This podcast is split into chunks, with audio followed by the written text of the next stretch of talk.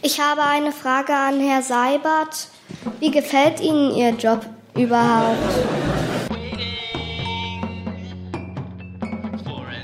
Ja, wenn das ein normaler Montag, Mittwoch oder Freitag wäre, dann würde ich jetzt sagen, liebe Kollegen, herzlich willkommen in der Bundespressekonferenz. Ich begrüße ganz herzlich Regierungssprecher Steffen Seibert und die Sprecherinnen und Sprecher der Ministerien. Wir haben aber weder Montag, Mittwoch noch Freitag sondern Sonntag. Und da möchte ich als, als erstes ganz herzlich Sie begrüßen, liebe Gäste. Wir freuen uns, dass Sie in die Bundespressekonferenz gekommen sind, weil das zeigt, dass Sie sich für Politik interessieren, was gleichermaßen wir Journalisten und auch die Sprecher und Sprecherinnen sehr wertschätzen.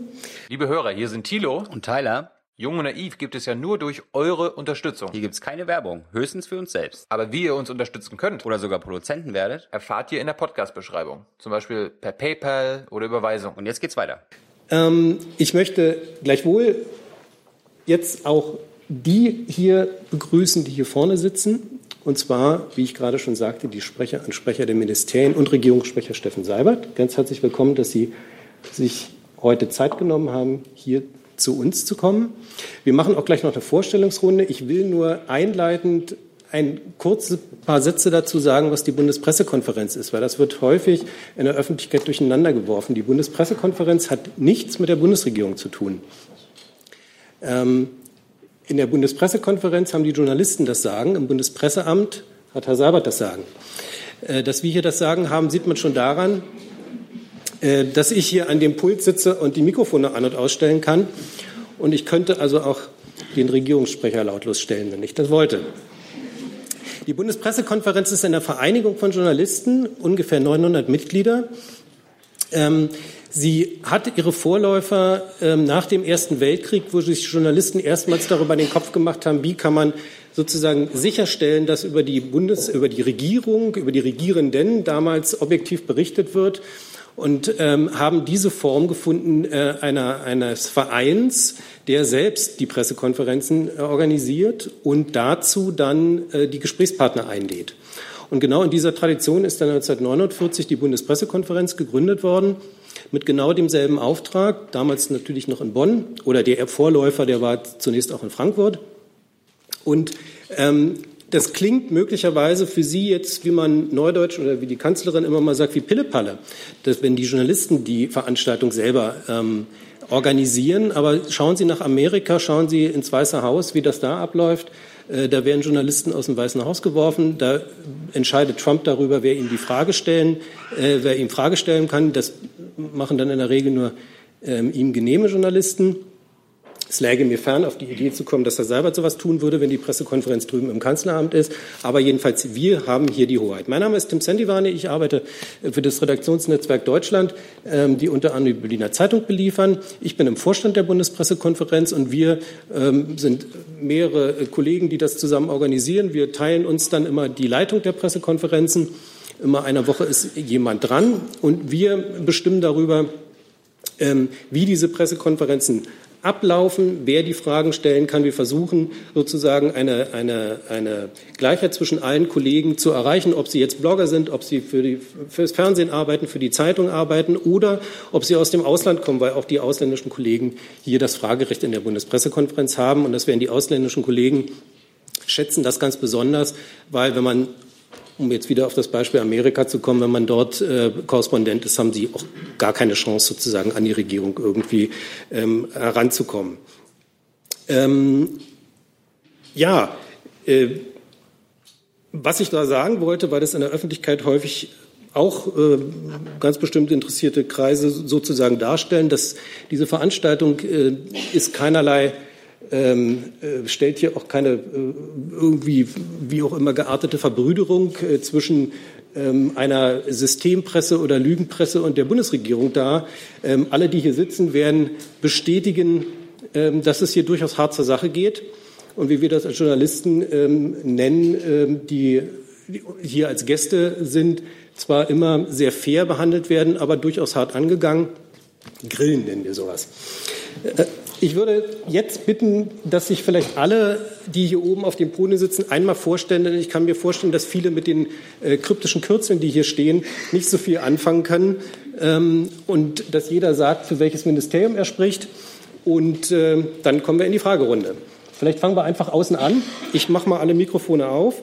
Fange ich gerne an. Äh, Matthias Paul, ich bin Pressesprecher des Bundesministeriums für Ernährung und Landwirtschaft, BMEL. Mein Name ist Beate Baron. Ich spreche für das Bundeswirtschaftsministerium und dem Bundeswirtschaftsminister Peter Altmaier.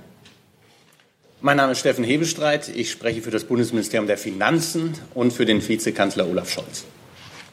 Ja, mein Name ist Oberst Timmer von Plüskum. Ich denke, Sie können sich denken, für welches Ministerium ich spreche, für das Verteidigungsministerium. Mein Name ist Christopher Burger und ich bin der stellvertretende Sprecher des Auswärtigen Amts. Steffen Seibert, ich bin der Sprecher der Bundesregierung. Ja. Eleonore Petermann, ich spreche für Bundesinnenminister Seehofer. Guten Morgen, mein Name ist Maximilian Kall. Ich bin einer der Sprecher von Christine Lambrecht, der Bundesjustizministerin, Justiz- und Verbraucherschutz. Mein Name ist Maren Klein. Ich spreche für das Bundesumweltministerium und somit auch für ähm, die Bundesumweltministerin Svenja Schulze. Schönen guten Tag, mein Name ist Ingo Strater. Ich spreche für das Bundesministerium für Verkehr und digitale Infrastruktur und Bundesminister Andreas Scheuer. Ja, vielleicht können Sie einfach nur laut sprechen, dann kriegen wir es, glaube ich, auch im Griff, oder? Ich hoffe, Sie hören mich von hier hinten. Mein Name ist äh, Philipp Rock. Ich bin Sprecher für das Bundesministerium für wirtschaftliche Zusammenarbeit und Entwicklung, für das BMZ und für den Minister Gerd Müller. Hanno Kautz ist mein Name. Ich spreche für das äh, Bundesgesundheitsministerium. Christina Jäger für das Bundesministerium für Arbeit und Soziales und somit für Minister Hubertus Heil. Volker Abt äh, für das Bundesministerium für Bildung und Forschung und Ministerin Anja Karliczek. Ich bin Ulla Fiebig und ich spreche für das Bundesfamilienministerium, besser gesagt Bundesministerium für Familie, Senioren, Frauen und Jugend. Herzlichen Dank. Ähm, nur zur Erläuterung, dass die Kollegen weiter hinten sitzen, hat nicht damit zu tun, dass sie weniger wichtig sind, sondern wir haben einfach äh, nicht genug Platz in einer Reihe zu sitzen. Eine gute Regierungspressekonferenz, eine gute Bundespressekonferenz zeichnet sich dadurch aus, dass ähm, die Fragen sehr vielfältig sind. Ich würde mich also freuen, ähm, wenn wir so viel wie möglich der Sprecher und Sprecherinnen hier mit einbeziehen und auch an alle Fragen gehen, auch an die Kollegen, die möglicherweise da in der zweiten Reihe sitzen. Wie gesagt, hat nichts damit zu tun, dass sie weniger wichtig sind. Ja, dann kommen wir zu Fragen. Melden Sie sich einfach und ich nehme Sie ran. Tun Sie mir bitte eingefallen. Wie gesagt, ich hatte ja erläutert, dass das ein Verein der Journalisten ist. Alles, was hier in dem Raum ist, ist auch von Journalisten bezahlt. Seien Sie bitte ein bisschen vorsichtig mit dem Mikrofon. Die sind ziemlich teuer. Ich habe da hinten eine Frage. Der die junge Dame in dem weißen Hemd. Genau. Nehmen Sie sich ein Mikro, das weiße zu Ihrer Linken. Oh gut. Ich hatte eine Frage ans Bundesinnenministerium, Frau Peters. Ähm, Herr Seehofer hat ja vor kurzem gesagt, man müsse Gesetze kompliziert machen, dann fällt es nicht so auf. Und wir haben ja 70 Jahre Grundgesetz. Ein wichtiges Element darin ist die Pressefreiheit. Wie würden Sie das einschätzen, beziehungsweise wie sieht das der Minister, dass das neue Gesetz erlaubt, in Zukunft auch journalistische Redaktionen mit Staatstrojanern auszuspähen? Also dazu mehrere Punkte.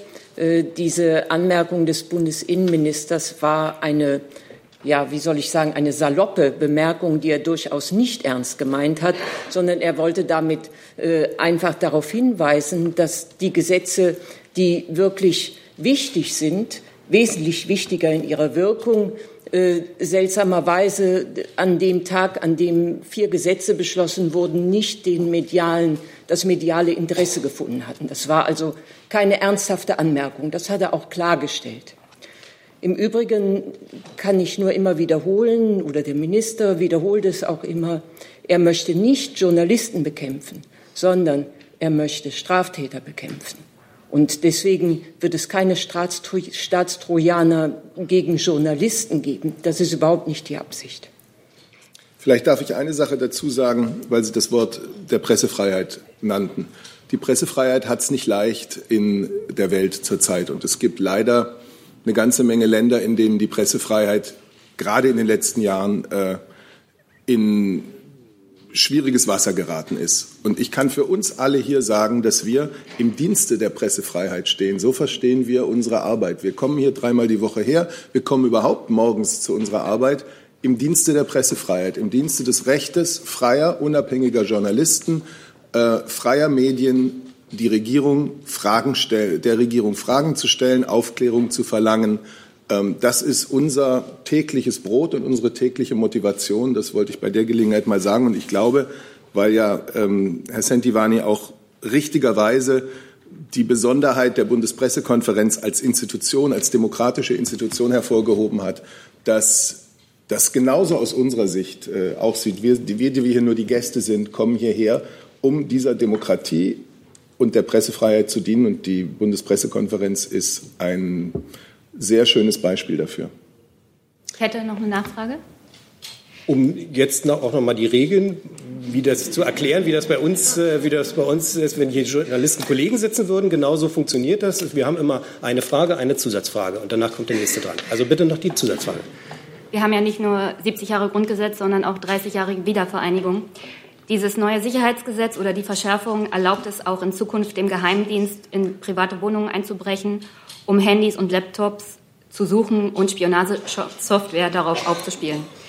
Ist dem Minister oder vielleicht auch äh, der Kanzlerin bewusst, dass 30 Jahre nach dem Ende des SED-Regimes wieder ein Geheimdienst die Möglichkeit hat, gegen grundlegende Grundgesetze in diesem Land zu verstoßen? Also auch da noch mal zur Aufklärung äh, die Änderung des Bundesverfassungsgesetzes, das meinen Sie, äh, ist als Entwurf in die Ressortabstimmung gegangen. Sie ist äh, noch nicht in der Koalition als solche geeint. Ähm, und die Regelungen nochmals, es geht um die Bekämpfung von Straftätern und nicht um die irgendeine Einschränkung von Freiheitsrechten von Bürgern oder Journalisten. Hier vorne der junge Mann. Ja, vielen Dank, dass ich eine Frage stellen kann. Ähm, ich würde gerne eine Frage an Herrn Seibert stellen. Frau Merkel ist ja als Arbeitstier bekannt mittlerweile. Wir wissen ja, dass sie durchaus viele Sitzungen auch äh, nächtelang durchhalten kann. Wären Sie als Sprecher manchmal froh, dass Frau Merkel dann doch wie Herr Trump öfter mal zum Golfspielen fahren würde? Das färbt ja vielleicht auch ab. Das fällt mir so sehr schwer, mir vorzustellen. Und ich wäre auch nicht froh. Ist schon recht, wie es ist. Sie haben die nächste Frage. Ja. Äh, meine Frage geht an Herrn Seibert. Wie Ihnen ja sicherlich bekannt ist, hat Rheinmetall eine Tochterfirma in, in Italien. Seit 2016 hat Rheinmetall über diese Firma knapp 20.000 Bomben äh, in das von Grundrechten befreite Saudi-Arabien exportiert. Diese Exporte haben nachweislich zu zivilen Opfern, darunter auch Kinder, geführt. Ähm, das ist klar nachzuweisen an den Herstellungsnummern der Bomben, die klar auf Deutschland zeigen. Hat sich die Bundesregierung in irgendeiner Form bei den Familien entschuldigt? Und wie stellt die Bundesregierung in Zukunft sicher, dass Saudi-Arabien mit deutschen Waffen, kein, also dass es durch deutsche Waffen durch Saudi-Arabien zu keinen zivilen Opfern mehr kommt? Wie stellt sie das sicher? Rüstungsexportpolitik ist hier ganz oft ein Thema, ist ein Thema, über das wir in der Bundespressekonferenz lange und ausführlich äh, diskutieren, in, zu dem wir auch immer wieder gefragt werden. Und da passt Ihre Frage jetzt auch gut rein.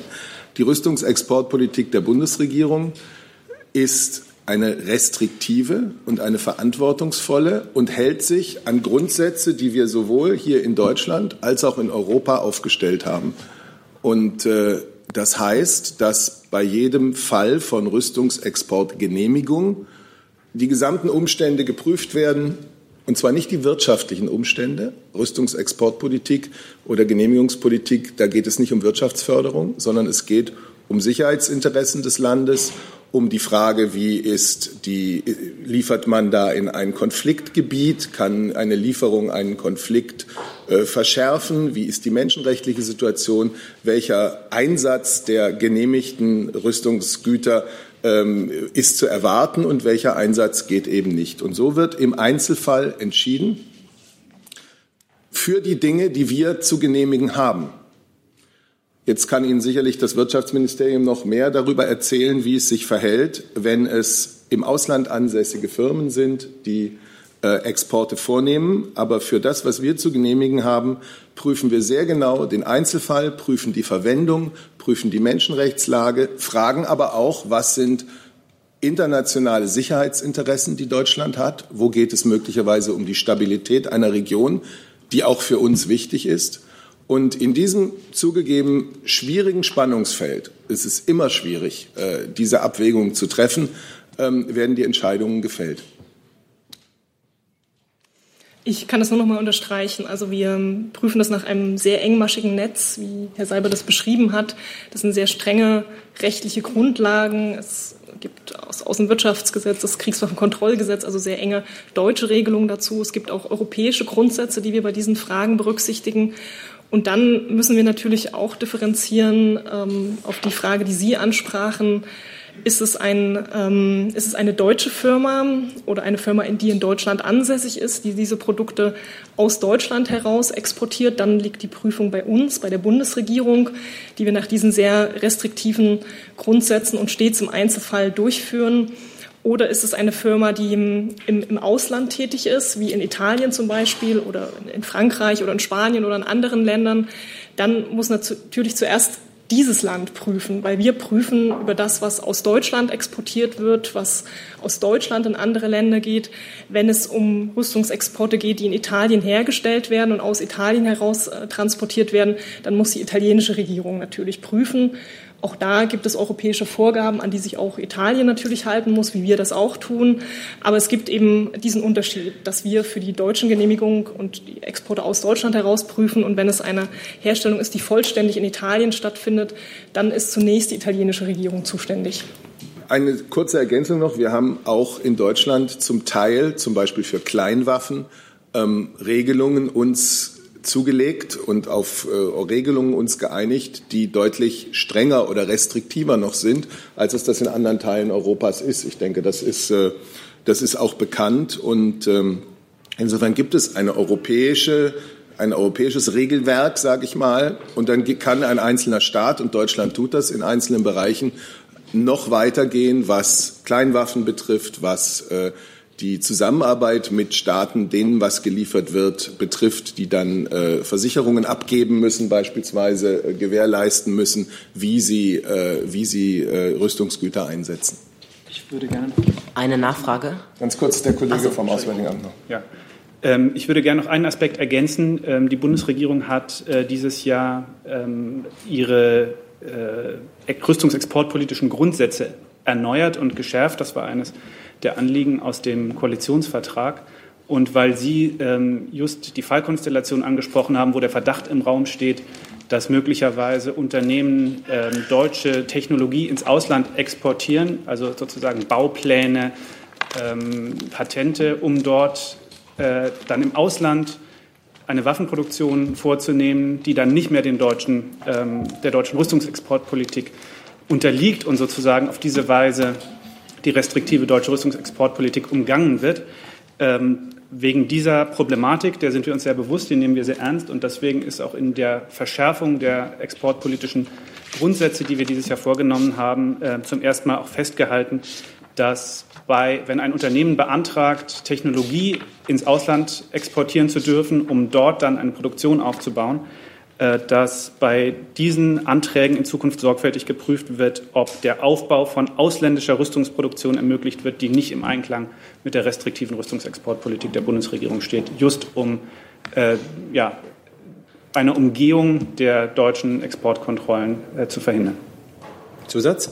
Ähm, ja, haben Sie sich jetzt nun bei den geschädigten Familien in irgendeiner Form entschuldigt? Und also in Italien steht ja diese Tochterfirma von Rheinmetall und in Italien sagt genau das Gleiche, dass ähm, eben Deutschland, weil es ein deutsches Unternehmen dafür verantwortlich ist und Sie sagen, steht ja in Italien, ist da irgendwann eine Lösung zu erwarten? Also zu der ersten Frage, ich weiß von keinem Kontakt der Bundesregierung mit, äh, mit den saudischen Familien, über die Sie da sprechen. Äh, das ist im Jemen. Entschuldigung, den Jemen, ja, schon, ja, den Jemen, also ich weiß von keinem Kontakt mit den jemenitischen Familien. Zweitens, äh, in dem Maße, in dem man in Europa richtigerweise mehr Zusammenarbeit versucht im Bereich von Rüstungs- und Verteidigungspolitik und Sicherheitspolitik. Und das ist in den letzten Jahren erheblich in Bewegung gekommen, dass die europäischen Staaten versuchen, ihre, äh, ihre Sicherheitspolitik äh, stärker gemeinsam zu führen. In dem Maße wird man auch zunehmend in den nächsten Jahren darüber reden müssen, wie man zum Beispiel mit dem Export von gemeinsam hergestellten oder gemeinsam produzierten Rüstungsgütern umgeht. Das heißt, ich glaube, in den nächsten Jahren wird das noch eine stärkere europäische Debatte werden, als es das jetzt schon ist. Die nächste Frage, das ist der junge Mann mit dem, genau, Sie, ist das richtige Mikro? Vorne? Oder ich kann es nämlich nicht genau sehen. Eins, zwei, ist es das? Ist es das nicht? Sie, an diesen sitzen Sie, oder? Jetzt das Weiße?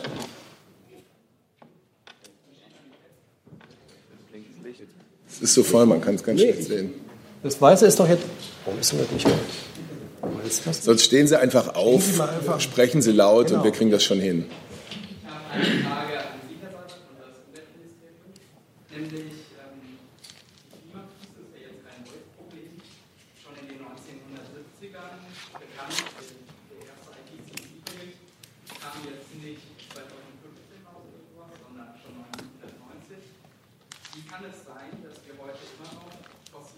Träger äh, subventionieren, immer noch ähm, Verbrennungsmotoren fahren, immer noch keine Kerosinsteuer da ist. Wie, wie kann es sein, dass einfach so wenig auf den Weg gebracht ist und nichts passiert? Zu einem Teil würde ich Ihnen gerne ein bisschen widersprechen. Es ist nicht so wenig auf den Weg gebracht, aber ich muss Ihnen gleichzeitig recht geben, dass noch bei weitem nicht genug auf den Weg gebracht ist. Es hat äh, lange Zeit den Versuch gegeben, über das Kyoto-Protokoll die Staaten der Welt in eine verbindliche Form der gemeinsamen Klimaschutzpolitik hineinzuzwängen. Das hat wegen der Verbindlichkeit, der sich viele dann entzogen haben, nicht so funktioniert. Es war trotzdem ein erstes Zeichen, dass die Weltgemeinschaft, wie man so sagt, dieses Thema ernst nimmt und versteht, dass wir nur gemeinsam und nicht mit einzelnen nationalen Maßnahmen, sondern nur gemeinsam da auch wirklich vorankommen können. Es ist dann erst, ich weiß, wann war das denn? 2015 Paris oder 2016? Das Pariser Klima. Das war das Umweltministerium. 2015. 2015, genau. Es ist dann 2015, Gott sei Dank, gelungen, nochmal einen großen Anlauf zu nehmen, äh, ein Weltklimaabkommen äh, zu schaffen. Und dem sind dann auch alle beigetreten, weil es nicht, die gleiche, nicht das gleiche Maß an Verbindlichkeit hat, aber trotzdem klar macht, dass alle gemeinsam handeln wollen. Es war ein Rückschlag, dass die USA aus diesem Klimaabkommen ausgetreten sind. Für uns, die wir mit der überwiegenden Mehrzahl der Staaten da noch drin sind, ist ganz klar, dass das der Weg ist, dass das der richtige Weg ist und dass der gemeinsam weiter beschritten werden muss. Also es ist nicht nichts passiert. Es ist beispielsweise in Deutschland äh, im Bereich der Energiepolitik, die ja auch Klimapolitik ist, eine ganze Menge passiert. Wir, wir, steigen ja jetzt nicht nur in den nächsten Jahren vollends aus der Kernkraft aus, sondern wir haben die erneuerbaren Energien in einer Weise äh, auch durch massive Förderung hochlaufen lassen, ähm, dass sie heute bereits der größte Einzelfaktor in der Stromerzeugung sind. Mit, ich glaube, 38 Prozent oder so etwas. Ja. Und das muss natürlich auch noch mehr werden. Das ist aber eine ganze Menge schon. Ähm, wir, wir, wir haben jetzt äh, den Plan gefasst, wie wir schrittweise bis spätestens 2038 aus der Kohleproduktion in diesem Land aussteigen. Der Weg ist also auch schon vorgezeichnet und jetzt werden wir ihn Schritt für Schritt gehen. Ich will das, ich, ich nenne diese Dinge, um Ihnen das Gefühl zu nehmen, es sei noch gar nichts passiert. Und trotzdem haben Sie recht und ist ja gerade auch in den letzten zwölf Monaten, würde ich mal sagen, durch Fridays for Future und andere Protestaktionen ein Gefühl der Dringlichkeit noch mal wieder in uns alle eingedrungen. Und deswegen hat die Bundesregierung gesagt, werden wir jetzt noch mehr Anstrengungen unternehmen, um unsere Klimaziele zu erreichen. Am 20. September, das wird der ein oder andere von Ihnen schon gehört haben, gibt es äh, eine entscheidende Sitzung des Klimakabinetts, in der Maßnahmen beschlossen werden, die uns dann wirklich sicher stellen sollen, dass wir die Klimaziele 2030 erreichen und dass wir uns auf den Weg machen Richtung CO2-Neutralität 2050. Aber jetzt habe ich zu lange geredet. Entschuldigung. Nee, gar nicht. Vielen Dank, Herr Seibert. Ich äh, ergänze das gerne noch ein bisschen. Äh, also ich schließe mich erstmal all dem äh, an, was Herr Seibert gesagt hat. Äh, es ist nicht nichts passiert, aber es ist zu wenig passiert in den letzten Jahren. Ein ganz wichtiger Schritt, den Herr Seibert schon angesprochen hat, war, äh, dass die sogenannte Kohlekommission konkrete Vorschläge vorgelegt hat, wie wir aus der Kohle aussteigen. Das wollen wir, das hat Herr Seibert auch schon gesagt, spätestens 2038 tun. Wir werden schon 2032 überprüfen, ob wir das nicht schon 2035 schaffen. Nichtsdestotrotz, das stimmt, wir hinken äh, hinterher ähm, bei der Erreichung unserer Klimaziele. Und da geht es nicht nur darum, dass wir irgendwelche Verpflichtungen aus, aus irgendwelchen Abkommen nicht erfüllen oder so, sondern das hat die Ministerin auch immer wieder deutlich gemacht. Da geht es um eine Generationenfrage. Das kommt auch ja ganz deutlich zum Ausdruck, äh, wenn die Fridays for Future, das sind die jungen Leute, aber es sind ja nicht nur die jungen Leute, die äh, hier Druck auf die Politik und zu Recht Druck auf die Politik machen. Äh, das kommt deutlich zum Ausdruck, dass es da nicht nur um eine Kleinigkeit geht, sondern dass es da wirklich um eine Menschheitsfrage geht. Der Herr Seibert hat gerade auch schon gesagt, dass die Bundesregierung das Klimakabinett gegründet hat vor ähm, einigen Wochen und Anstoß dazu gegeben hat, unter anderem ähm, das Klimaschutzgesetz, äh, das die Bundesumweltministerin vorgelegt hat. Das ist ein Entwurf, das steht auch im Koalitionsvertrag so, dass wir in diesem Jahr ein solches Gesetz verabschieden wollen. Und ein Kernpunkt dieses Gesetzes ist, dass wir die Erreichung unserer Klimaschutzziele verbindlicher machen wollen. Das hat Herr Seibert gerade eben ja auch schon angesprochen. Da gab es in den letzten Jahren zu wenig Verbindlichkeit. Wir haben bestimmte Ziele und diese Ziele lassen sich durch bestimmte Maßnahmen erreichen. Und diese Maßnahmen betreffen äh, ganz verschiedene Bereiche. Da betroffen ist vor allem der Verkehr, äh, der Gebäudesektor ist betroffen, die Landwirtschaft. Und da muss jeder in der Bundesregierung seine Hausaufgaben machen. Gemeinsam müssen wir uns an einen Tisch setzen. Das tun wir jetzt. Und ich denke, da sind wir auf ganz gutem Wege. Eine kurze Nachfrage vielleicht. Wie kommen Sie denn zu der Erkenntnis, dass die Klimafrage eine Generationenfrage ist? Das geht doch um das Überleben von allen. Das meinte ich auch damit. Also es geht jetzt nicht nur darum, dass wir, äh, ja, wir, die wir heute leben, irgendwie, dass das für uns gut ist, sondern wir haben eine Verantwortung für kommende Generationen, ja, also vor allem für die Jungen und die wiederum dann für die nachfolgenden Generationen. Und es wird auch nicht nur diese Bundesregierung beschäftigen, deswegen auch das Thema Verbindlichkeit, Nachhaltigkeit und Dauerhaftigkeit, sondern es wird die kommenden Bundesregierungen auch beschäftigen. Das meinte ich damit. Herr Seibert, ich wollte ganz kurz noch einen Aspekt hinzufügen, und zwar der internationale Aspekt. Also wir müssen hier unsere Anstrengungen, wenn man so will, noch deutlich verstärken. Es gibt aber auch diesen internationalen Aspekt, das heißt, man muss den Ländern, die vielleicht weit weniger Mittel als wir haben, helfen, die jetzt schon sehr stark vom Klimawandel betroffen sind. Äh, da gibt es verschiedene internationale äh, Geldtöpfe, sage ich mal, Green Climate Fund und so weiter.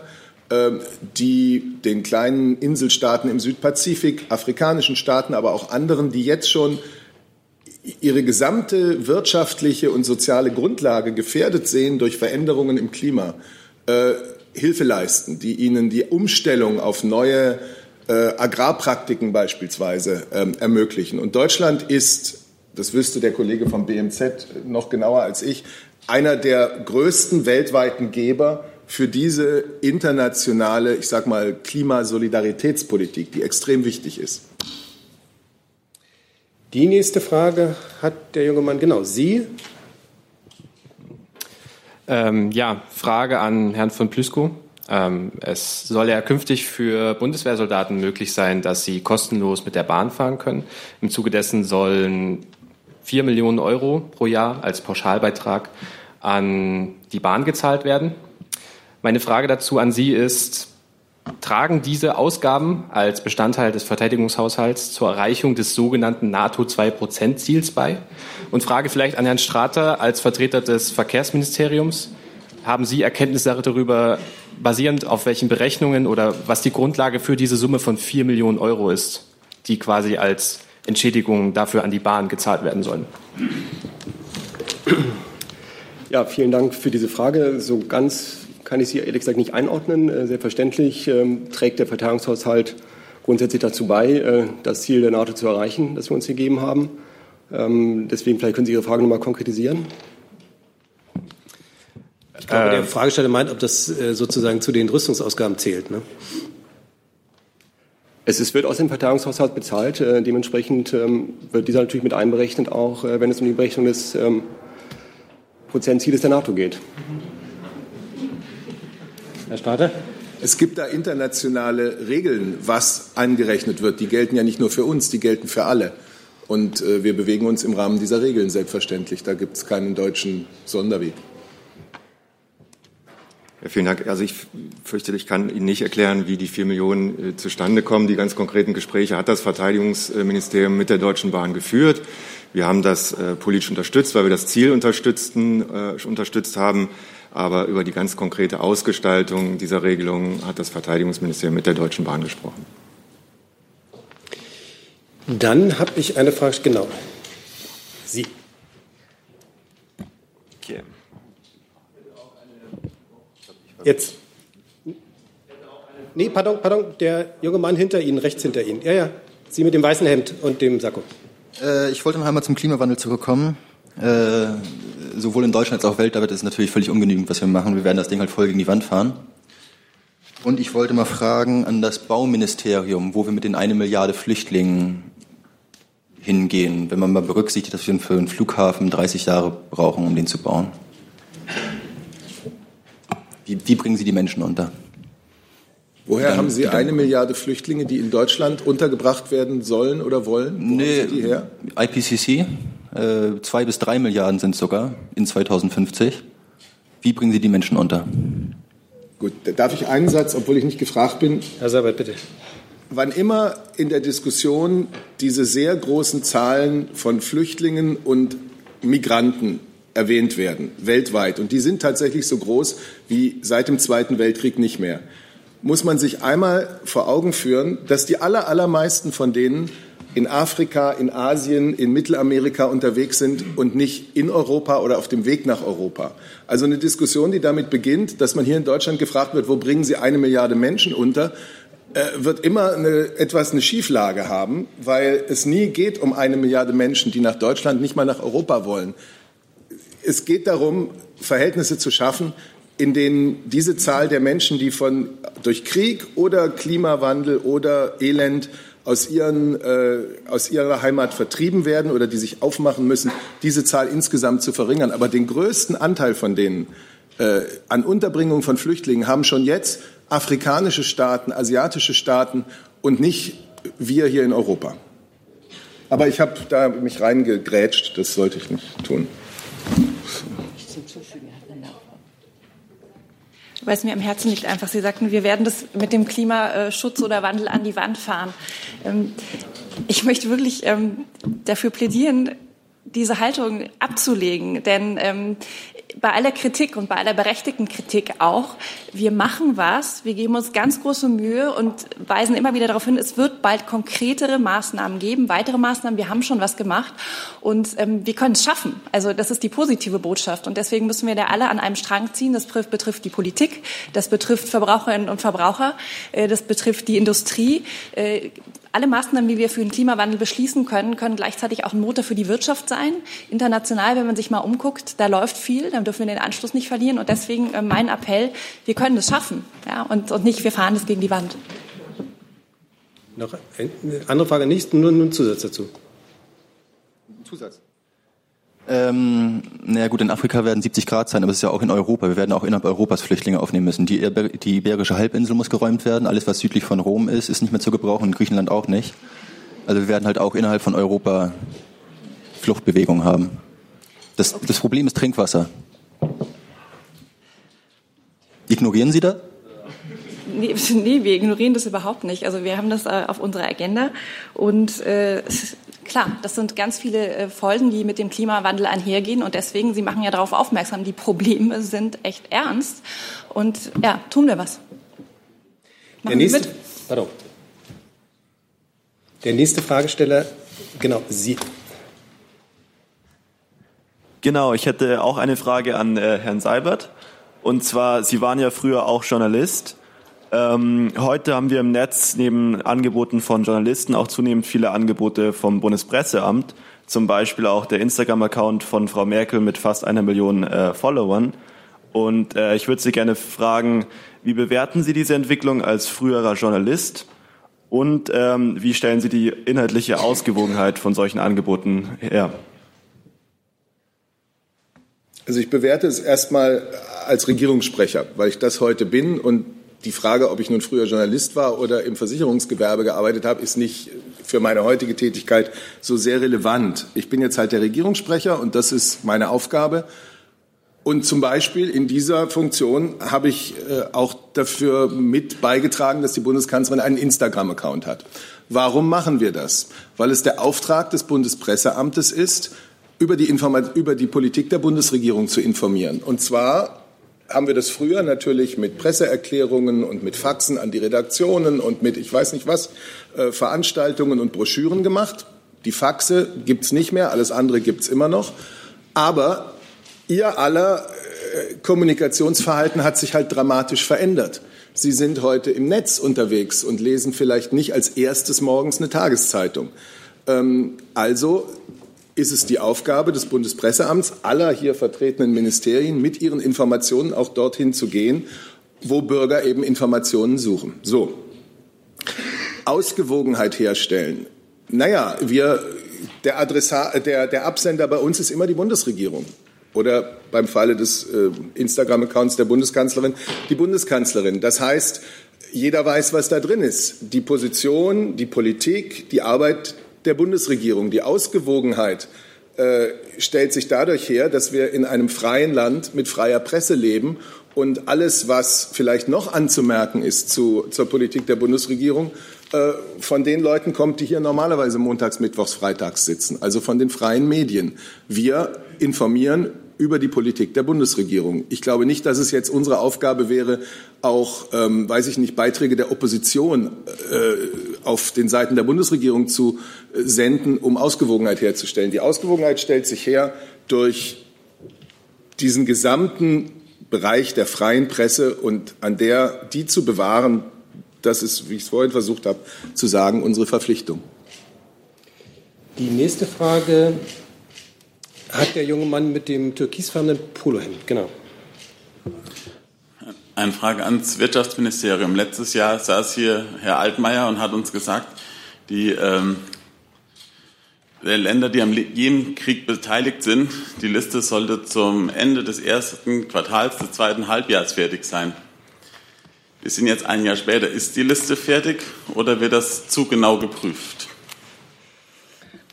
Ja, auch das ist eine Frage, die wir hier sehr oft erörtern und wo die Prüfungen auch vor allem durch das Auswärtige Amt stattfinden.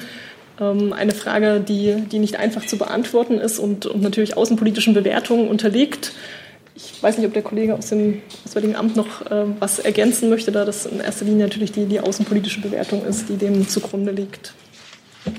Ja, also ähm, was wir hier äh, auch im letzten Jahr äh, an dieser Stelle immer wieder erklären, ist, dass sich an der von Saudi-Arabien geführten Koalition eine ganze Reihe von Staaten in verschiedenem Umfang und in verschiedener Form beteiligen äh, und das natürlich bei allen Entscheidungen entsprechend Berücksichtigung findet. Ja, aber wird die Liste jetzt vielleicht absichtlich nicht fertig, um die Waffenexporte zu wenig zu schädigen? Wie bitte? Das hat, Wird die Liste mit Absicht nicht fertig, um die Waffenexporte nicht so weit zurückfahren zu müssen? Nein, also äh, es geht äh, in der Art und Weise, wie diese Entscheidungen getroffen werden, nicht um Listen, sondern es geht darum, dass die Entscheidungen getroffen werden, die im Einklang äh, mit dem stehen, was wir uns als restriktive Rüstungsexportpolitik vorgenommen haben. Ähm, und dazu gehört, äh, dass wir einen ähm, vollständigen Stopp von Lieferungen und von Neugenehmigungen beispielsweise nach Saudi-Arabien ähm, vereinbart haben, der weiterhin in Kraft ist. Und dazu gehört, dass bei allen Staaten und bei allen Lieferungen ganz genau geprüft wird, welche Folgen eine solche Lieferung hat, menschenrechtspolitisch für ähm, unsere Sicherheitsbelange und eben auch nach anderen äh, Aspekten wie Herr Seibert das vorher schon ausführlich erklärt hat. Die nächste Frage, der junge Mann hier vorne, in der ersten, zweiten Reihe. Ja, meine Frage richtet sich auch an Herrn Seibert. Ähm, und zwar, äh, was Sie dazu sagen, dass Angela Merkel angeblich die Bedingungen des TV-Duells 2017 diktiert haben soll. Ähm, Anne Will hat ja bei Jung und Naiv mal gesagt, dass Angela Merkel sich dort selber einladen könnte.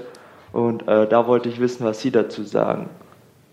Also erstens, äh, die Bundeskanzlerin lädt sich äh, nirgends in Fernsehsendungen selber ein, sondern äh, es gibt dann Anfragen von Redaktionen und auf die wird mit Ja oder Nein reagiert.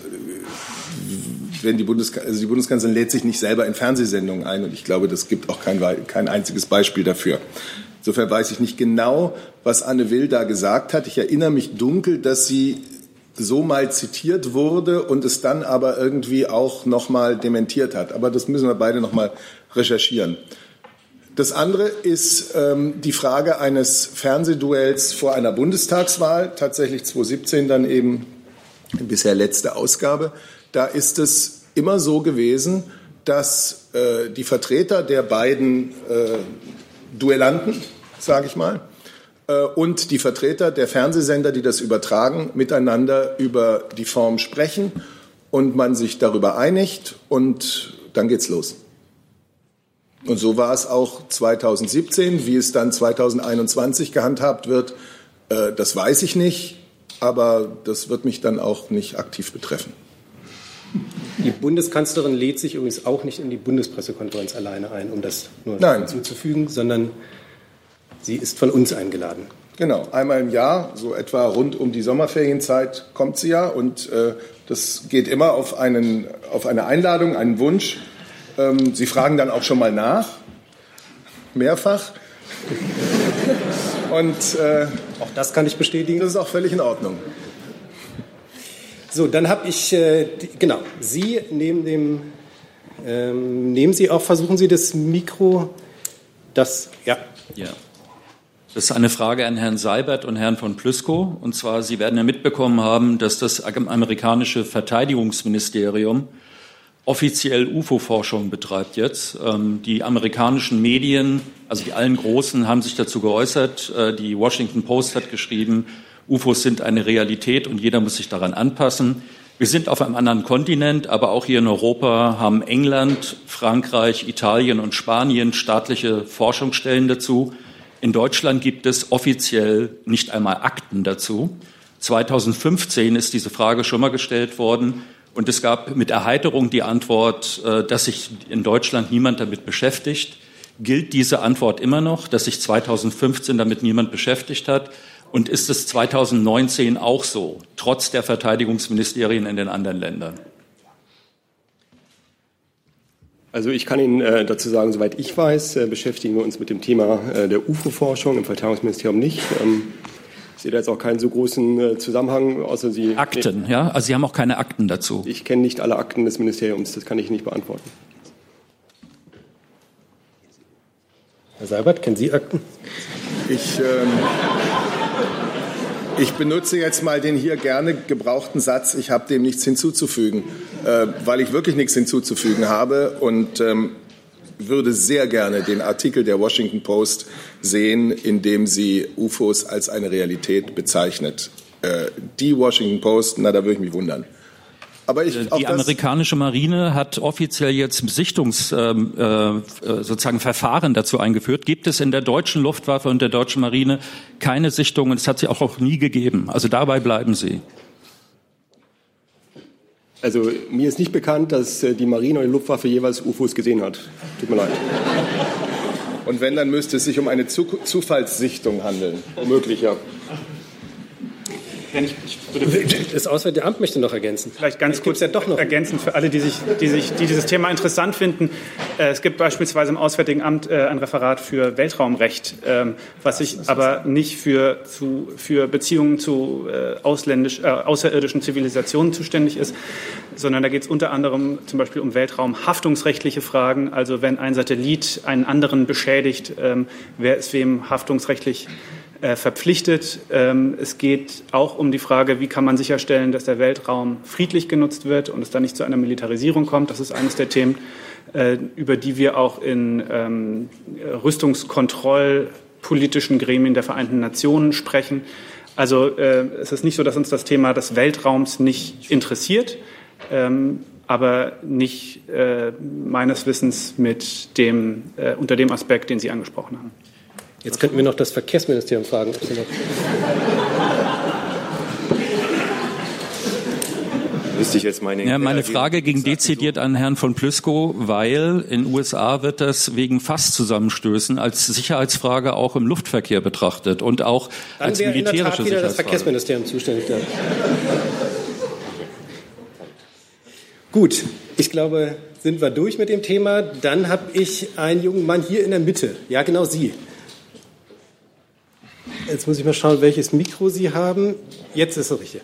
Ich hätte eine Frage ans BMU. Sie haben gerade schon das Thema Klimawandel natürlich angesprochen und die Relevanz. Und ich würde Sie fragen, ob Ihr Ministerium und die Ministerin sich wünscht, dass das Klimakabinett häufiger tagt.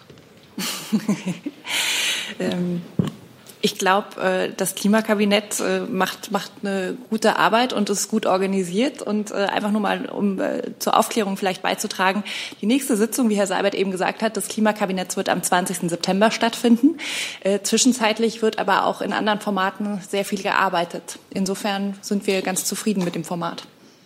Ich denke auch, es ist nicht die Frequenz der Sitzungen, sondern es ist die Frage, wie intensiv zwischen den einzelnen Sitzungen gearbeitet wird an dem, was man sich vornimmt. Und da ist auf der Ebene der Staatssekretäre, da sind äh, wirklich alle Ministerien im, äh, also mit, mit ganz großer Intensität dabei. Keine Sommerpause. Aber, aber wer, Die nächste Ich wollte Frage. noch was nachfragen. Ja, bitte. Ähm, aber wäre es nicht gut, wenn es auch noch viele Sitzungen gäbe, die auch noch intensiv wären? Also anscheinend, wir haben, verfehlen jetzt die Klimaziele 2020, da wäre es doch vielleicht angebracht, dass das Kabinett häufiger tagt, weil ja anscheinend noch keine Resultate da sind. Und Sie sprechen, haben gerade auch schon von 2035 und 2038 gesprochen. Da wird aber niemand der Minister, die Sie hier heute vertreten, mehr im Amt sein. Und ich frage mich, was halt heute passiert. Und wenn ich dann höre, man verweist auf ein Datum, das erst in über einem Monat ist, dann fühle ich mich als Bürger vielleicht so ein bisschen hinters Licht geführt. Nee, aber deswegen habe ich gerade, und Herr Seibert ja auch noch mal versucht zu erklären, äh, die Sitzung, also ich meine, das ist eine Arbeitsteilung, die da stattfinden muss. ne? Das ist ein ganz großes Thema. Wir haben da Gutachten in der Bundesregierung zu erstellen lassen, die müssen ausgewertet werden. Dann muss es Vorbesprechungen geben. Und es ist mitnichten so, also wenn der Eindruck entstanden sein sollte, dass es ganz viele Vorschläge gibt, die werden irgendwie in so einen, äh, weiß ich nicht, in, in, in so einen Mixer gekippt und dann am 20. September wird einmal umgerührt und fertig ist das äh, Klimaschutzkonzept. So ist es nicht. Es wird, wie Herr Seibert eben auch schon gesagt hat, viel auch hinter den Kulissen vorher gearbeitet. Und man braucht auch vielleicht einen gewissen ähm, Rückzugsraum, um gewisse Vorschläge zu diskutieren. Wir verhalten uns hier zu dem einen oder anderen Vorschlag. Aber wichtig ist für uns, dass am 20. September ein Gesamtkonzept äh, vorgelegt werden wird. Und da wird äh, ganz, ganz hart dran gearbeitet. Das ist ja ein gutes Beispiel, was Sie nennen. 2035, 38, das sind ja die Daten, äh, die spätesten Daten, zu denen der Kohleausstieg abgeschlossen sein soll, 2038. Das ist ja jetzt nicht nur einmal gesagt worden, äh, wir wollen das bis 2038 schaffen, sondern jetzt ist ja Jetzt ist man ja in die intensive Umsetzung dieser Sache eingestiegen. Das Bundeskabinett hat im Mai schon die ersten Beschlüsse dazu gefasst, äh, wie die Regionen, die davon betroffen sind, äh, unterstützt werden sollen, wie man dafür sorgen will, dass der Strukturwandel dort keinen Abriss bringt, sondern dass es eben ein guter Strukturwandel auch im Interesse der Menschen, die dort leben wird. Diese Arbeit hat längst begonnen. Es ist nicht so, dass man ein Datum nennt und bis dahin stillsitzt. Im Gegenteil, äh, das, Da- das Zieldatum können wir nur erreichen, wenn wir jetzt mit großer Intensität darauf zuarbeiten. Es wird auch in diesem Jahr noch weitere kohlepolitische Beschlüsse im Bundeskabinett geben. Äh, Das heißt, man die gesamte Maschinerie des Staates, äh, einer Regierung, die Gesetzesmaschinerie, das zur Verfügung stellen von Geld, das alles hat begonnen. Die nächste Frage, der junge Mann, genau. Sie, ist das richtige Mikro? Ich habe eine Frage ans Justiz- und das Umweltministerium in Bezug auf Fridays for Future. Rechtfertigt die Klimakrise der, den Schulstreik oder wie, steht da das, äh, wie stehen da die Ministerien und die Bu- Bundesregierung dazu? Soll ich anfangen? Ja, gerne. Ja, dann fange ich fürs Justizministerium an. Meine Ministerin Christine Lambrecht, Justizministerin, war auch gestern hier und hat sich auch gestern zu Fridays for Future geäußert und äh, gesagt, aus ihrer Sicht ist ein großartiges Engagement, was wir da jeden äh, Freitag sehen und an dem sich ganz viele beteiligen, nicht nur Schülerinnen und Schüler, wie Sie das auch schon äh, gesagt haben, und dass da sozusagen jeder, jegliche äh, Sanktionierung äh, äußerst fern liegt, sondern wir haben die Meinungsfreiheit, wir haben die Versammlungsfreiheit und wir erleben da äh, friedliche, hoch engagierte Versammlungen jeden jeden Freitag. Die Schulen haben natürlich auch einen politischen Bildungsauftrag. Gerade die sozusagen die, die politische Debatte zu entscheidenden Themen ist ungeheuer wichtig in Schulen. Und dann lassen wir uns das doch in dem Kontext einordnen. Also fürs Justizministerium sehe ich das sozusagen ausschließlich im Kontext der Meinungs- und der Versammlungsfreiheit, die höchste Güter unserer Verfassung sind. Ich kann mich da für die Bundesumweltministerin nur anschließen. Wir bekommen ganz wichtigen und starken Rückenwind äh, durch Fridays for Future und all die jungen Leute, die sich da engagieren. Und das ist sehr wichtig, weil ähm, Sie haben es ja eben schon selber angesprochen. Ist, wir haben viele Hausaufgaben zu machen in der Politik. Das ist äh, nicht ganz einfach in Sachen Klimaschutz. Da gibt es sehr viele unterschiedliche Interessen, auch wenn uns allen klar ist, wir verfolgen ein gemeinsames Ziel. Und je mehr Rückenwind wir da auch aus der Gesellschaft bekommen, desto wichtiger ist es. Und im Übrigen ganz spannend ist, wir haben so eine schöne neue Jugendstudie gemacht. Das Bundesumweltministerium und das Umweltbund, äh, um, Umweltbundesamt. Äh, da haben wir gestern äh, Vorabergebnisse mh, vorgestellt und ein sehr schönes Ergebnis ist, da wurden nämlich die Jugendlichen gefragt, warum macht ihr denn überhaupt mit bei Fridays for Future? Und nur sechs Prozent haben gesagt, wir machen das, weil wir die Schule schwänzen wollen. Die ganz überwiegende Mehrheit hat gesagt, wir machen das, weil wir wollen damit was erreichen, wir wollen damit Zeichen setzen und wir glauben auch daran. Dann habe ich noch kurz eine Nachfrage an Herrn Seibert.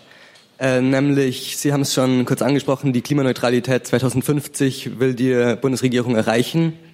Fridays for Future fordert allerdings die Klimaneutralität 2035. Tausende Wissenschaftlerinnen und Wissenschaftler unterstützen das.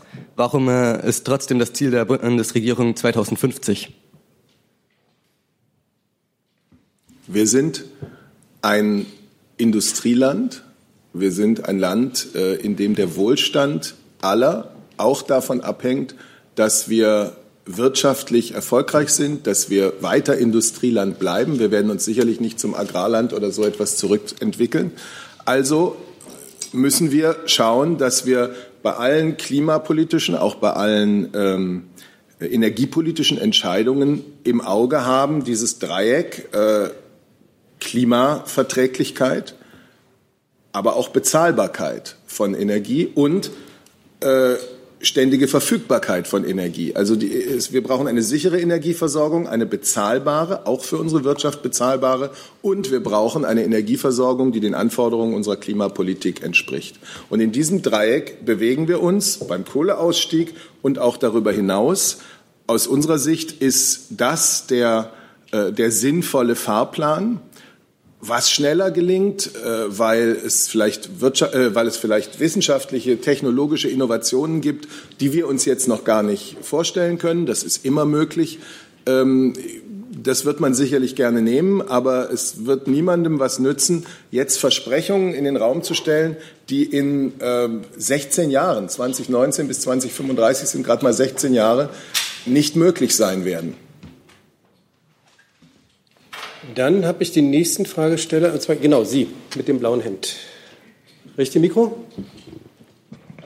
Ja, eine Frage an Herrn Seibert. Ähm, haben Sie inzwischen die Videos zu den Hetzjagden gefunden oder haben Sie uns damals angelogen und diese Videos lagen nie vor? Bitte konkret die Frage beantworten und nicht ausweichen. Dankeschön. Zu dem Thema haben wir hier, ich weiß es nicht, wie viele Wochen gesprochen. Wir haben äh, dazu zig Anfragen äh, aus dem Parlament, im Wesentlichen von der AfD, beantwortet. Und ich werde diese Geschichte jetzt nicht noch einmal erzählen. Äh, es ist dazu wirklich alles gesagt. Also Die Bundeskanzlerin war äh, im vergangenen Jahr zu einem langen Bürgergespräch in Chemnitz. Auch da ist ausführlich darüber gesprochen worden. Das werde ich jetzt hier nicht noch mal äh, und ich glaube auch nicht, dass es irgendwie äh, der, der Debatte dient, wenn wir äh, diese Geschichte noch einmal äh, im Detail erörtern. Also, also Sie geben zu, dass Sie uns angelogen haben? Keineswegs. Ja, aber die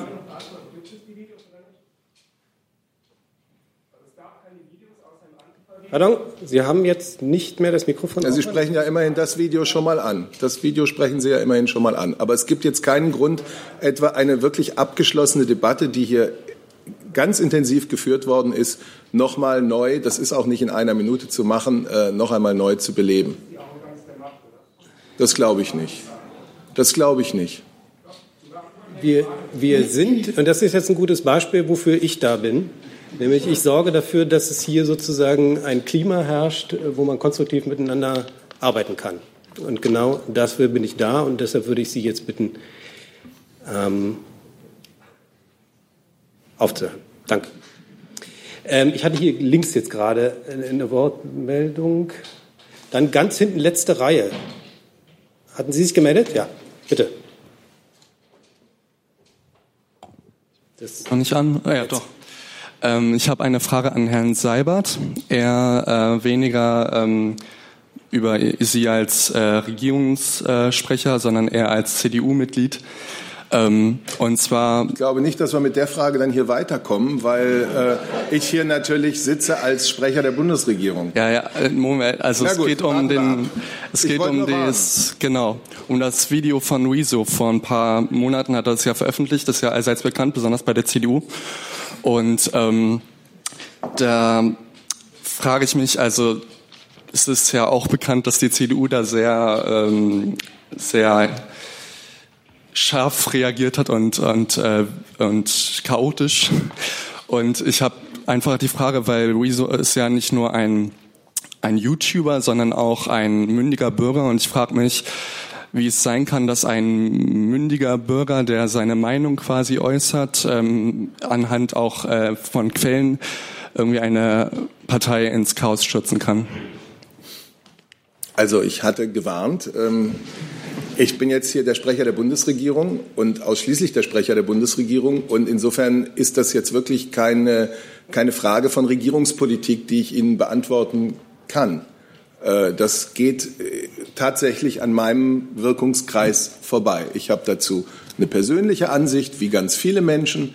Ähm, aber als Sprecher der Bundesregierung betrifft mich das nicht, außer dass ich für mich, für uns im Bundespresseamt, und ich denke, dass die meisten Kollegen das hier teilen, natürlich immer wieder die Notwendigkeit empfinde, wie können wir mit jüngeren Menschen, wie können wir mit den politisch interessierten Menschen aus der Altersgruppe Rezo in Kontakt treten, wie können wir Informationen zu denen bringen in einer Weise, die sie interessiert, wie können wir da den Dialog führen, das beschäftigt uns ständig. Dann habe ich hier vorne einen Fragesteller. Bitte schön. Ich habe eine Frage an Herrn Seibert. Wie gefällt Ihnen Ihr Job überhaupt? Ähm, und was muss man dafür studieren, um Regierungssprecher zu werden? Also meine ehrliche Antwort ist, er gefällt mir sehr gut. Und ich kann dir jetzt aber nicht sagen, was man dafür studieren muss, weil ich glaube, ganz, ganz viele Wege können dahin führen. Du könntest äh, theoretisch aus fast jedem Studium plötzlich Regierungssprecher werden. Ähm, man könnte es mit Journalismus versuchen, man könnte es Jura ist immer hilfreich, habe ich nicht gemacht, aber rechtliche Kenntnisse sind schon sehr hilfreich. Sonst muss man sich halt mit Juristen umgeben. Ähm, aber wenn du andere Sachen hast, die dich interessieren und plötzlich hast du das Gefühl, du wärst aber vielleicht doch gerne Regierungssprecher, dann so einfach ist, ist das jedenfalls nicht ausgeschlossen. Was, was würdest du denn, also ist natürlich extrem früh jetzt, aber hast du irgendeine Vorstellung? Was dich interessiert? Eigentlich noch nicht. Ja, musst du auch. Nimm dir jetzt mal wirklich viel Zeit. Dann ähm, die Dame dahinter, genau. Ähm, wir stehen möglicherweise vor einem harten Brexit in zwei Monaten. Welche konkreten Initiativen der Bundesregierung gibt es denn, um vielleicht auf bilateraler Ebene ähm, mit Großbritannien ins Gespräch zu kommen? Gibt es die überhaupt? Und wenn ja, wer von Ihnen ist da beteiligt? Und alternativ, inwieweit sind wir vorbereitet auf dieses Szenario? Also im Gespräch mit Großbritannien steht die Bundesregierung, die Kanzlerin, aber natürlich auch der Außenminister wirklich sehr regelmäßig. In der nächsten Woche wird äh, der britische Premierminister, der neue britische Premierminister am Mittwoch hier nach Deutschland kommen äh, und mit der Bundeskanzlerin sprechen. Aber im Gespräch sein ist das eine bilateral zwischen Großbritannien und dem einzelnen Mitgliedstaat oder auch Großbritannien eben und Deutschland ist diese Sache nicht zu verhandeln, weil Großbritannien will aus der EU austreten und die EU, das sind 27 Staaten, die zusammenhalten, die eine gemeinsame Überzeugung haben, einen gemeinsamen Kurs, auch eine gemeinsame Linie gegenüber dem Brexit, den alle bedauern, da bin ich ganz sicher. Die, die Bundesregierung bedauert ihn, aber wir müssen natürlich Realitäten auch äh, zur Kenntnis nehmen. Und es ist eine Realität, dass Großbritannien das anstrebt. Ähm, wir haben immer gesagt, und deswegen haben wir uns sehr eingebracht in diesen äh, Arbeiten an einem, an einem Austrittsabkommen, ein Brexit mit Abkommen, bei dem man versucht, äh, Regelungen zu finden, die für beide Seiten den Schaden geringer halten. Äh, ein Brexit mit Abkommen ist weit besser als ein Brexit ohne Abkommen. Das ist in niemandes Interesse. Das wird sicherlich auch äh, weiter die Haltung sein, aber die Linie ist, also die, die europäische Linie wird im Europäischen Rat von den 27 festgelegt. Und das wird jetzt nicht zwischen Deutschland und Großbritannien, Litauen und Großbritannien, Spanien und Großbritannien geklärt, sondern wir halten zusammen. Ähm, und das kann auch gar nicht anders sein. Vielleicht darf ich, darf ich noch ergänzen zur Frage, wie gut sind wir denn vorbereitet? Wir versuchen natürlich auf alle denkbaren Szenarien vorbereitet zu sein, auch auf die, die wir nicht präferieren. Ähm, und dazu gibt es eine Reihe von Dingen, die wir auch auf nationaler Ebene tun können. Ähm, und es gibt ähm, drei Gesetzespakete, die bereits beschlossen sind. Einmal zu, zu Unternehmen, dann zu Steuerfragen und Finanzdienstleistungen und zur sozialen Sicherung. Ähm, außerdem hat am 31. Juli das Kabinett das Brexit-Aufenthaltsüberleitungsgesetz äh, beschlossen. Da geht es also überall darum, die ähm, unmittelbaren Folgen eines harten Brexit für Bürgerinnen und Bürger abzufedern, so gut das eben geht ähm, für den Fall, dass es zu einem harten Brexit kommt. Das sind Maßnahmen eben, die auf nationaler Ebene stattfinden können. Äh, es gibt daneben aber, ähm, genau wie Herr Seibert gesagt hat, ein ganz großes, einen ganz großen Bereich von Fragen, die eben nicht mehr auf rein nationaler Ebene geregelt sind, sondern durch EU-Recht. Ähm, und auch auf EU-Ebene ähm, hat es schon eine ganze Reihe von äh, Gesetzgebungsmaßnahmen und Vorbereitungsmaßnahmen gegeben, um für den Fall, den, Worst Case eines harten Brexit, die Folgen so gut wie möglich abzufedern. Aber es bleibt dabei, das ist äh, sicherlich nicht der Fall, den wir uns wünschen. Und wir glauben, dass, dass wenn es dazu käme, das äh, weder für Großbritannien noch für Europa oder Deutschland gut wäre. Das ist zwar eine Bürger-PK, gleichwohl möchte ich jetzt mal einen Journalisten rannehmen, damit Sie sehen, ob es hier irgendwie ein anderes Antwortverhalten dann vielleicht gibt. Er hat aber eigentlich bis Montag Zeit, oder? Ich nehme ihn trotzdem noch mal ran. Der, hier in der Mitte sitzt der Kollege Blank von der Deutschen Presseagentur. Ja, ähm, ich sitze hier hinten. Ähm, Herr Seibert, nachdem Sie eben zu ähm, Boris Johnson schon bestätigt haben, frage ich Sie was anderes. Morgen fährt die Kanzlerin nach Ungarn. Ähm, nun sagt die ungarische Seite, es sei ursprünglich ein ganz kleines Programm geplant gewesen das habe man nun auf ungarische Bitte ausgebaut, damit es nicht ganz so nach Streit aussieht. Können Sie das bestätigen? Ist da im Nachhinein das Programm noch ausgebaut worden und wo liegt, worin liegt der Ausbau? Die Bundeskanzlerin muss ich ja vielleicht für die hier anwesenden Bürger erst mal sagen, fährt morgen nach Schopron. Warum? Weil im Juni 1989 in Schopron die damalige ungarische Regierung ein Stück des Grenzzauns zu Österreich geöffnet hat, entfernt hat, sodass Hunderte von DDR-Bürgern äh, die Flucht in den Westen antreten konnten. Das war ein ganz wichtiger Meilenstein auf dem Weg zum 9. November 1989, der hier in Berlin die überraschende Öffnung der Mauer brachte und auf dem Weg zum 3. Oktober 1990, der die Wiedervereinigung brachte. Das daran zu erinnern, an diese historische Leistung, diesen historischen Beitrag der Ungarn, fährt die Bundeskanzlerin morgen nach Schopron, trifft dort den ungarischen Ministerpräsidenten. Sie gedenken beider. Es gibt einen gemeinsamen einen Gottesdienst, an dem beide teilnehmen werden. Äh, sie gedenken beider dieses großen Tages. Das hieß damals paneuropäisches Picknick und war ein erstes Loch im eisernen Vorhang, so könnte man es nennen. Und dessen gedenken Sie, weil wir unabhängig davon, ob wir zu aktuellen politischen Fragen mit der ungarischen Regierung Meinungsverschiedenheiten haben, und die gibt es, Unabhängig davon äh, ist Ungarn ein europäisches Partnerland, ist die deutsche und die ungarische Geschichte zum Beispiel an diesem Punkt ganz schicksalshaft verknüpft. Und äh, das wird bei dem morgigen Besuch zum Ausdruck kommen. Jetzt haben Sie auch erlebt hier im Rund, äh, ich darf eine Nachfrage stellen, ähm, wie Herr Seibert ganz viel gesagt hat, aber auf die Frage nicht geantwortet hat. Ist da nachgebessert worden in der ähm, Planung des Termins? Hat man da äh, Termine noch ausgebaut? Die Veranst der, das gemeinsame Programm findet so statt, wie man es miteinander besprochen hat. So. Danke. Hey Leute, Jung und Naiv gibt es ja nur durch eure Unterstützung. Ihr könnt uns per PayPal unterstützen oder per Banküberweisung, wie ihr wollt. Ab 20 Euro werdet ihr Produzenten im Abspann einer jeden Folge und einer jeden Regierungspressekonferenz. Danke vorab. Dann die Fragestellerin hier vorne. Ja, guten, guten Tag. Mein Name ist Stefanie Freihöfer. Ich komme aus Mönchengladbach. Ich bin gestern hier hingeflogen und fliege heute auch wieder zurück. Klimaschutz war wohl nicht so gut. Von wo sind Sie denn hier, geflogen? Von hier vorne. Von wo sind Sie denn geflogen? Ähm, Düsseldorf. Ja, war das günstigste. Aber ähm, und es ging sehr schnell, sonst wäre ich vielleicht heute nicht hier, aber schauen wir mal.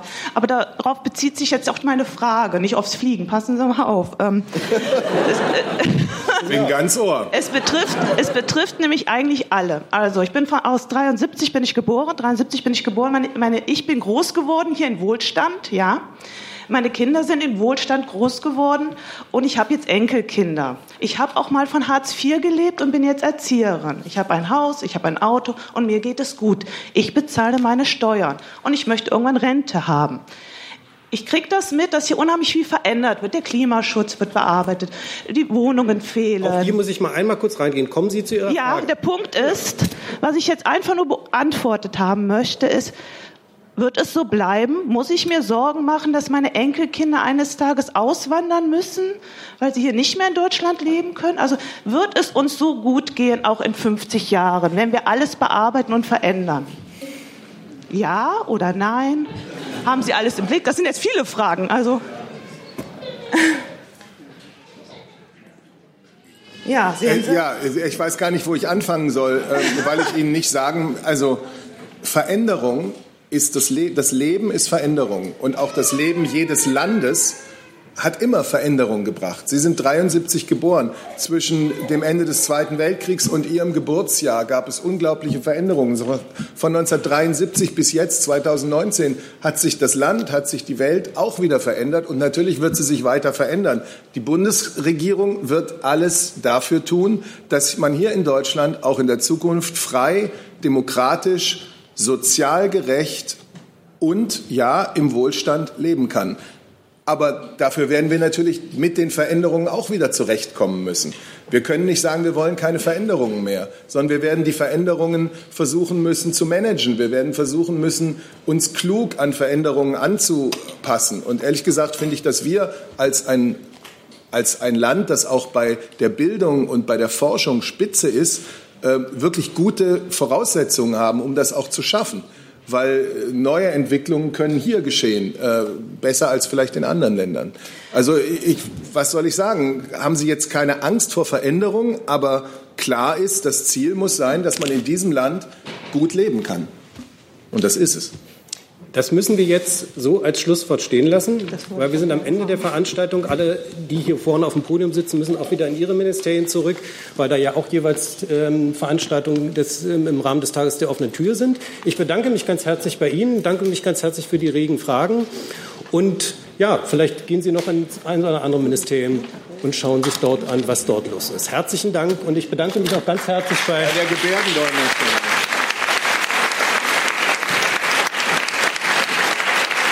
Ich bedanke, bedanke, mich, bedanke mich auch ganz herzlich bei Regierungssprecher Seibert und den Sprecherinnen und Sprechern der Ministerien und auch bei der Gebärdendolmetscherin. Dankeschön. Ja.